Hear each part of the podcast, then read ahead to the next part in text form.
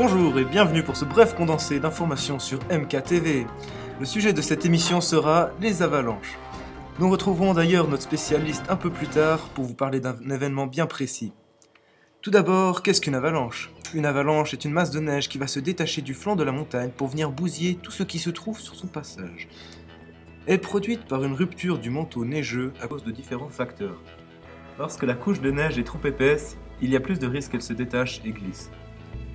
Le deuxième facteur est la température. Une température chaude facilitera également le glissement de la neige car elle sera plus molle. Le troisième facteur est le vent. Le vent lui aussi, selon sa vitesse, peut aider le déclenchement d'une avalanche. Il y a trois types d'avalanches. Les avalanches poudreuses, qui sont les plus rapides et peuvent atteindre 400 km/h, mais ont une faible densité. Les avalanches denses ou de neige humide, plus lentes mais avec une plus grande densité. Elles sont très compactes et suivent une trajectoire bien définie. Elles sont plus fréquentes au printemps.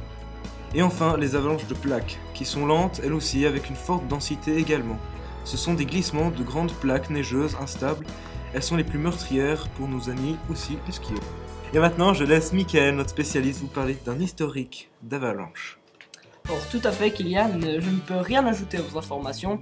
Ne me laissez pas d'autre choix que de parler des incidents du 20 et 21 janvier 1951. Durant ces quelques jours, il y eut énormément d'avalanches dans les Alpes suisses, autrichiennes et italiennes, provoquant 230 victimes en deux jours seulement. Elles ont englouti toutes les vallées entre le Valais et Carinthie. Vous pouvez vous douter que les recherches après les avalanches ont été longues, surtout à cause de l'étendue des catastrophes. Quelques jours plus tard, le 24 janvier, le canton de Berne a pu publier un bilan des pertes humaines. 75 morts au total, 7 au Valais, 13 à Oury, 2 à Glaris et 53 au Grison. Le bilan autrichien est différent. 96 morts et 30 disparus, probablement morts aussi, soit un total de 126 morts, presque deux fois plus qu'en Suisse. Énormément de personnes ont été bloquées par les avalanches. Au Grison par exemple, plus de 40 000 personnes ont dû rester en montagne pendant environ une semaine, ce qui est énorme. Je vais laisser Kylian vous parler un instant du bilan italien pendant que je prépare déjà la conclusion de ce journal. Très bien, Michael. C'est vrai qu'il ne faut pas oublier l'Italie, dont les plus gros dégâts ont été faits entre la Valteline et le Haut Adige. Le vent était vraiment très brutal durant ces deux jours. Par exemple, le 20 janvier au matin, on a enregistré une vitesse de 170 km/h. Les voies de communication ont totalement été coupées entre la Suisse et l'Autriche. Les victimes ont été plutôt nombreuses, le OIDJ a compté 18 morts, dont une famille entière. En Haute-Valteline, 6 morts, et il y en a eu d'autres, comme par exemple sur le barrage du Val de Zébrou, où 30 ouvriers travaillant dessus ont été ensevelis par une avalanche.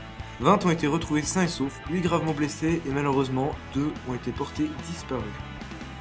Bien, pour résumer, le bilan final est effrayant. Je rappelle un total de 230 morts en Suisse, Italie et Autriche. Pourtant, il aurait pu être bien plus catastrophique car toutes les équipes de secours ont bénéficié des meilleures conditions météorologiques et des moyens techniques perfectionnés. En Autriche, par exemple, le général Bétoir a mis à disposition des sauveteurs 4000 chasseurs alpins. Voilà, comme le temps passe vite quand on s'amuse. Déjà le regret de vous informer que nous aurons fini notre journal et aussi que nous ne continuerons pas les semaines suivantes pour cause budgétaire.